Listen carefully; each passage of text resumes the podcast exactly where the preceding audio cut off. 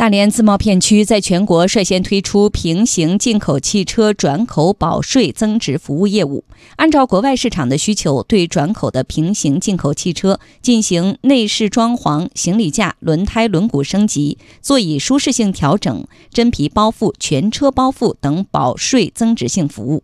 车辆经过保税增值服务之后，再通过转口贸易销往其他国家，预计每年新增进出口值五亿元。来听央广记者贾铁生的报道。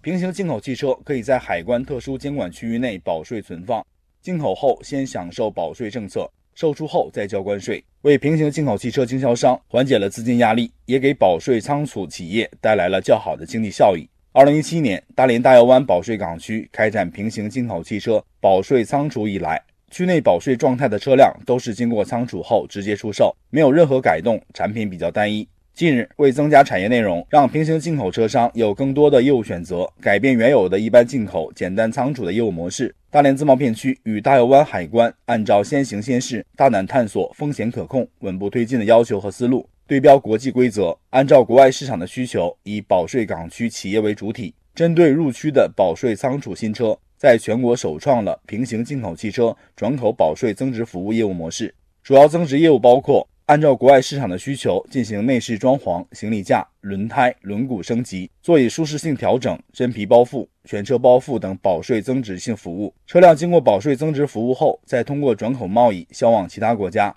大湾海关副关长。潘晶，车辆从国外进口，在国内经过简单的增值服务之后，再转口出去，两头在外。一个是增加我们保税港区的功能拓展，二增加了我们这个劳动就业，刺激国内相关产业的发展。目前已有来自德国、墨西哥、加拿大、中东等国家和地区的奔驰、凯迪拉克、林肯、路虎等十余个车型的经销商有意在大连自贸片区开展转口保税增值服务业务，之后销往美国、新加坡、东南亚等国家。预计每年新增进出口值五亿元。大连自贸片区管委会副主任张红光，